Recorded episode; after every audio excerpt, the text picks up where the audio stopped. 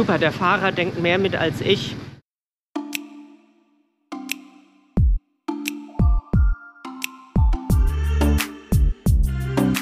Voyage to Go, Folge 12. Der Weg ist das Ziel, dabei sein ist alles. Hallo, mein Name ist Jessica. Herzlich willkommen zur zwölften Folge meines Reisepodcasts Voyage to Go. In der letzten Folge haben wir uns zusammen auf der Tropeninsel Tioman im südchinesischen Meer niedergelassen und das einsiedlerische Leben dort genossen, denn den Strand hatte ich meist für mich allein. Allerdings nicht die Bucht und das Riff, denn dort begegnete mir am Ende der letzten Folge beim Schnorcheln unversehens ein Hai. Heute geht unsere Reise weiter. Wir bleiben noch einige Tage auf der Insel Tioman, machen noch eine weitere Hai-Begegnung, aber dann reisen wir weiter in die Zukunftsmetropole Singapur.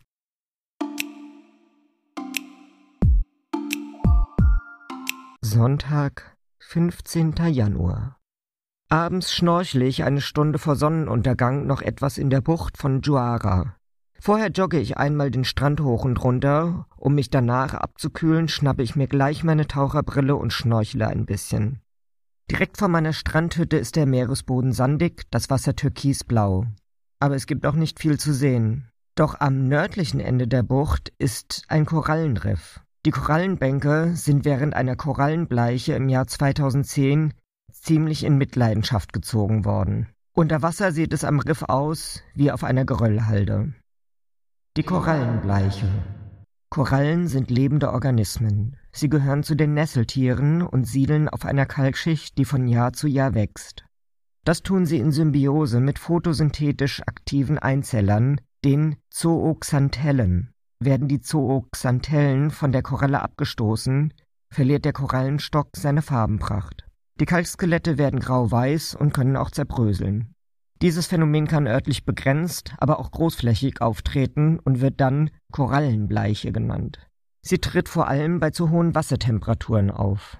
Im Zuge der globalen Erwärmung und der mit ihr einhergehenden permanenten Erwärmung der Ozeane nimmt die Häufigkeit und Intensität von Bleichereignissen zu.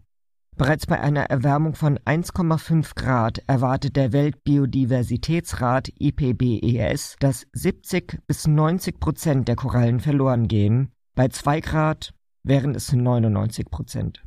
Lediglich angepasste Korallenbestände könnten sich dann noch halten. Auf Dioman sind die Korallenriffe großflächig abgestorben. Doch an manchen Stellen sieht man auch neue lebendige Korallen wachsen. Das Bleichereignis ist nun schon zwölf Jahre her, so dass die einst weißen Skelette schon längst betongrau geworden sind. Dadurch ist es unter Wasser gleich viel dunkler und es ist unheimlicher. Unwillkürlich blicke ich deshalb beim Schnorcheln immer wieder in die Richtung des offenen Meeres, in das diffuse Dunkelblau. Und auf einmal sehe ich den Hai. So wie man ihn schon unzählige Male im Fernsehen gesehen hat. Doch nun steht er zehn Meter vor mir im Wasser und nichts trennt uns. Ich habe keine Ahnung, was es für eine Haiart ist. Er ist nicht riesig, eher so 1,50 Meter, aber ich weiß, dass die meisten Haiunfälle mit den eher kleineren Haiarten passieren. Ob der nun zu einer der aggressiven Arten gehört oder nicht, möchte ich hier nicht ausprobieren. Es beeindruckt mich schon während ich mit Vollgas Richtung Strand kraule, wie mächtig der eigene Fluchtinstinkt ist und wie wenig ich ihm entgegenzusetzen habe. Denn natürlich soll man bei Haibegegnungen nicht einfach panisch strampeln wegschwimmen und eventuell Jagdreflexe auslösen. Das ist die Theorie. Doch der Widerspruch zwischen Theorie und Praxis ist in der Praxis immer am größten. Vor allem, wenn man beim Abendschwimmen im Bikini auf diese Begegnung nicht vorbereitet ist und sich noch verwundbarer als ohnehin schon fühlt. Schnell bin ich wieder im flachen Wasser und am Strand. Ich habe den Hai noch vor dem inneren Auge und laufe schnell zurück zu meiner Hütte, werfe den Laptop an und recherchiere, mit wem ich eben das Vergnügen hatte. Der Hai hatte einen blaugrauen Körper, die typische Haiform, und eine an der Spitze schwarze Rückenflosse. Schwarzspitzenhaie gehören zu den Haiarten, mit denen es am häufigsten zu Unfällen mit Menschen kommt. Doch mein Hai hatte unter der schwarzen Flossenspitze noch einen weißen Fleck. Das macht ihn zum schwarzspitzen Riffhai. Bei denen sieht die Sache etwas anders aus.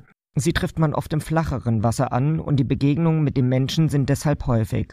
Aber meist meiden die Haie ein Zusammentreffen, Und wenn die Menschen sie in Ruhe lassen und Abstand wahren, passiert auch nichts. Dass ich im Wasser etwas verunsichert war, kann ich mir also nicht vorwerfen, denn die beiden Haiarten, die unterschiedlich gefährlich sein können, sind sich ziemlich ähnlich. Jetzt finde ich dieses Erlebnis natürlich toll, denn wann begegnet man schon mal einem Hai in freier Wildbahn?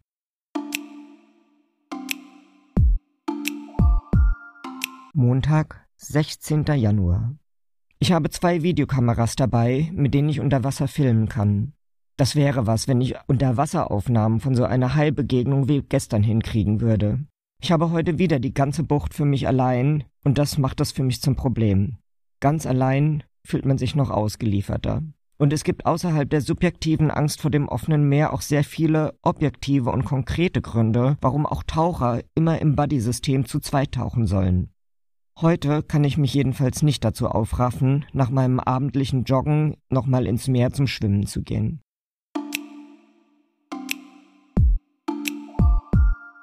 Dienstag, 17. Januar. Heute Abend ist das Meer schön ruhig und zu einladend, als dass ich nicht nach diesem heißen Tag meine Abendrunde schwimmen sollte. Nun traue ich mich auch wieder über das Riff zu schwimmen. Denn was soll mir schon Schlimmeres begegnen als ein Hai? Und das habe ich ja jetzt schon hinter mir. Aber ich habe es auch noch einmal vor mir. Denn mit einem Mal kommen mir alle Fische entgegen, die ganz offensichtlich vor etwas flüchten. Eine Sekunde später sehe ich auch schon wieder den Hai. Es ist derselbe von vorgestern.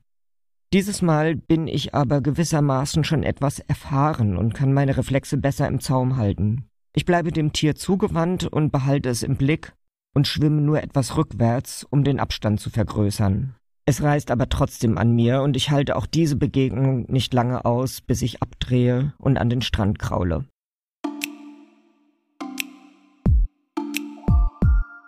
Mittwoch, 18. Januar. Ein scharfer Wind pfeift um meine Strandhütte, als ich heute Morgen aufwache. Das Meer ist unruhig und die Wellen tragen Schaumkämme. Es regnet. Heute ist mein Abreisetag nach einer Woche an diesem Strand. Ich will versuchen, es in einem Rutsch nach Singapur zu schaffen. Dazu muss ich nun erstmal jemand mit einem Auto finden, der mich über die Berge auf die andere Inselseite fährt.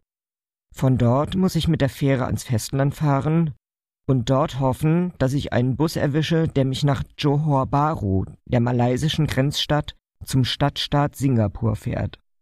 Dort muss ich dann nach Singapur einreisen und mit der S-Bahn nach Chinatown fahren.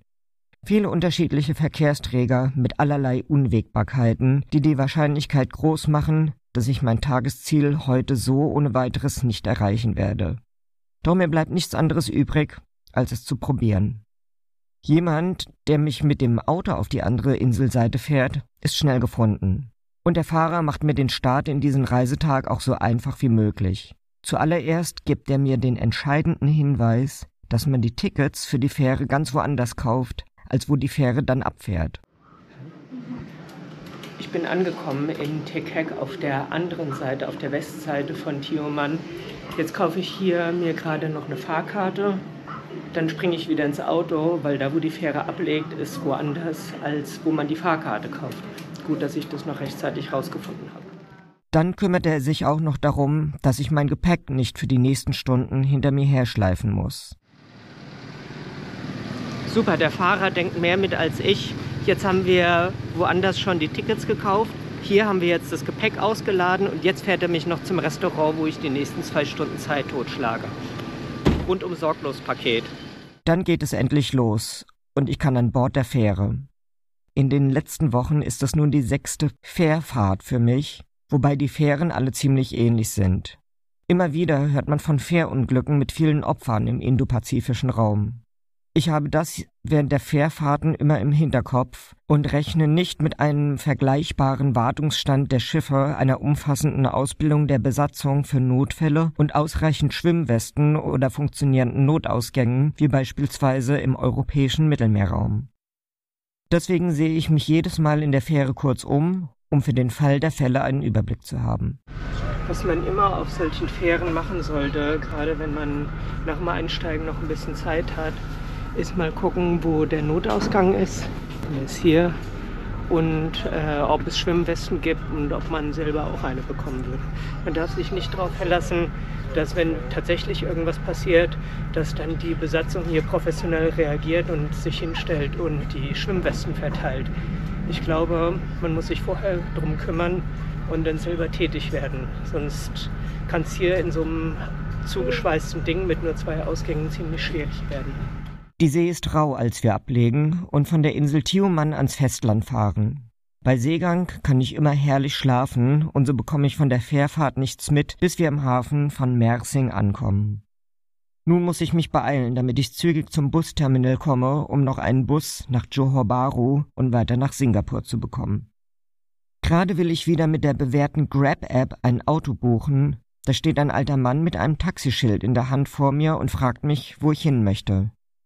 Zum Busterminal will er mich für den Preis von gerade einmal zwei Euro fahren und ich steige bei ihm ein. Unterwegs erzähle ich ihm, wohin mich meine Reise heute noch führen soll. Wer die vorletzte Folge 10 gehört hat, weiß, dass ich auf dieser Reise gelernt habe, dass es sinnvoll ist, den anderen immer ein bisschen ausführlicher zu erzählen, wo man hin möchte. So können sie vielleicht auch ein bisschen für mich mitdenken und haben Ratschläge für mich. So ist es auch dieses Mal. Denn der Taxifahrer muss heute selbst noch geschäftlich nach Johor Bahru. Ich kann mitfahren und der Preis, den er mir anbietet, ist zu vernünftig, um dieses Angebot abzulehnen.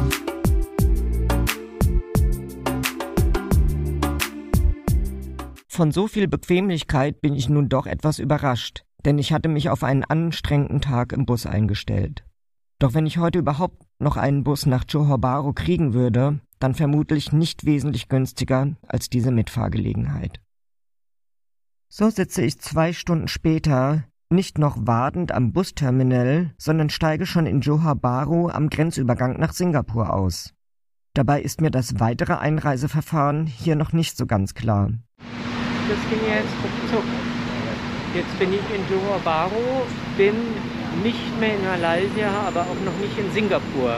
Ich bin jetzt auf der nördlichen Seite der Straße von Johor. Das ist ein, eine, eine Wasserstraße, die Singapur von Malaysia trennt. Jetzt muss ich hier auf den Bus 170X warten, der alle sieben Minuten fährt, hoffentlich. Und dann fährt der nach Singapur, zumindest zur Einreise nach Singapur. Ich bin mal gespannt, wie das geht und vor allem mit welchem Geld ich den bezahlen kann. Aber ich bin ja nicht die Erste, die von Malaysia nach Singapur fährt. Als ich dann mit dem Bus an der Einreisekontrolle zu Singapur angekommen bin, mache ich meine erste Begegnung mit dem singapurischen Pragmatismus. Hier gibt es keinen Papierkram. Es gibt einen QR-Code, den scannt man mit dem Smartphone, dann hat man WLAN. Mit einem zweiten QR-Code ruft man das Formular auf, wo man seine Impfungen und Reisedaten eingibt. Dann ist es fertig. Dann winkt ein schon der Grenzbeamte heran, sagt, er habe alles schon auf dem Schirm, scannt meinen Pass und wünscht mir noch einen schönen Tag. Zu Hause gab es bis vor kurzem bei der Einreise nach Deutschland noch lange Schlangen an den Grenzhäuschen, wo dann ein handgeschriebener Zettel von innen an die Scheibe geklebt war, der angab, welche Papiere man vorzuzeigen hatte. Und hier in Singapur zeigen sie jetzt, wie eine moderne Lösung ausgesehen hätte. Ich bin erstmal etwas perplex. Oh, ich habe herausgefunden, wie das hier geht. Man sitzt hier wie in der Schule. Man darf sich hier an der Grenze zu Singapur mit dem WLAN verbinden. Und dann gibt es hier einen QR-Code und dann darf man seine ganzen Ankunftsdaten und Impfzeugs, darf man alles hier eintippen. Braucht man ungefähr 20 Minuten. Noch überraschter bin ich, als sich alle meine Geldsorgen in Luft auflösen. Denn bis eben hatte ich nur malaysische Ringgit als einzige Währung. Wie soll ich mir da eine Fahrkarte für den Zug nach Chinatown kaufen? Doch die Sorge zerstreut sich sofort, denn in Singapur bekommt man es als Einheimische wie auch als Besucherin besonders einfach gemacht, den ÖPNV zu nutzen. Keine intransparenten Tarifzonen, sondern man bezahlt bargeldlos nur das, was man auch fährt. Das geht ja hier wirklich wie das Brezelbacken. Ausgestiegen aus dem Bus, sofort eine Wechselstube gesehen, meine malaysischen Ringgit losgeworden. Jetzt habe ich Singapur-Dollar, keine Ahnung, wie viel das wert ist, aber das werde ich jetzt gleich mal rausfinden. Und dann kann man hier einfach die Kreditkarte an der Bezahlschranke auflegen. Man braucht überhaupt keine Fahrkarte kaufen. Man legt einfach die Kreditkarte auf und da, wo man dann aussteigt, legt man sie wieder draus und dann wird drauf und dann wird es abgerechnet. Sehr super und der Zug kommt auch schon gleich. Ich bin hier voll im Stress. Ich sitze in der klimatisierten North-South Line und fahre bis an die Station Raffles Place und weiß schon auf den wenigen hundert Metern am Boat Quay entlang, dass ich Singapur lieben werde.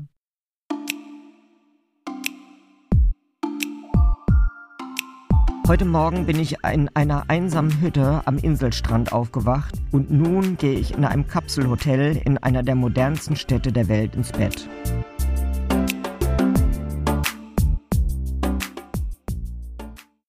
Rückblick. Wie nach allen meinen Reisen möchte ich auch auf dieser Reise, schon während ich unterwegs bin, jeden Abschnitt noch einmal betrachten und mir überlegen, was die Schwächen, Stärken, Besonderheiten und Risiken dieser Station meiner Tigertour waren und was ich gelernt habe. Schwächen. So schön wie es war, den Strand auf der Insel Tioman für mich alleine zu haben, umso unheimlicher war es mir, alleine im Meer zu schwimmen. Ein paar andere Badegäste wären hier ermutigend gewesen. Stärken. Wie zügig und bequem dieser Reisetag vonstatten ging, fand ich stark. Ich hatte mich vor der Schinderei gefürchtet und wurde dann ganz bequem mit dem Auto herumkutschiert, ohne zusätzliche Ausgaben. Besonderheiten. Besonders an dieser Reiseetappe ist die Rückkehr in die Zivilisation. In meiner Zeit am Strand war ich ganz alleine. Nun wechsle ich innerhalb von wenigen Stunden an einen der dicht besiedelsten Orte der Region. Risiken? Ich hätte mit der Fähre von der Insel den Bus nach Johor Bahru verpassen können. Das hätte einen weiteren Überbrückungstag in der Hafenstadt Mersing bedeutet, wo ich ja schon auf dem Hinweg einen Tag verplempert hatte. Durch die Mitfahrgelegenheit ist mir das erspart geblieben. Was habe ich gelernt? Ich habe auf dieser Reiseetappe gelernt, wie wichtig es ist, trotz aller Planung flexibel zu bleiben und schnell auch mal eine gute Gelegenheit beim Schopf zu packen. So habe ich heute diese potenziell anstrengende Etappe locker hinter mich gebracht. Feedback. Über euer Feedback freue ich mich sehr. Ihr könnt mir eure Rückmeldungen und Hinweise unter Twitter at jessybkk, J-E-S-S-Y-B-K-K zukommen lassen. Auf Instagram könnt ihr mir eure Meinung unter voyage2go.podcast schreiben. Diesen Podcast könnt ihr mittlerweile auf vielen Kanälen hören, auf Spotify, auf Apple Podcasts, auf Google Podcasts, auf Anchor und auf YouTube. Vielleicht ist da ein Kanal dabei, der für eure Hörgewohnheiten besser passt. Alle Infos von eben packe ich euch auch nochmal in die Show Notes zu dieser Folge. Das war also meine zwölfte Folge meiner Tigertour durch Südostasien, auf der ihr Woche für Woche mit mir zusammen unterwegs seid. Meine Reise geht nun weiter und ich erkunde die Zukunftsmetropole Singapur. Denn der Weg ist das Ziel, dabei sein ist alles.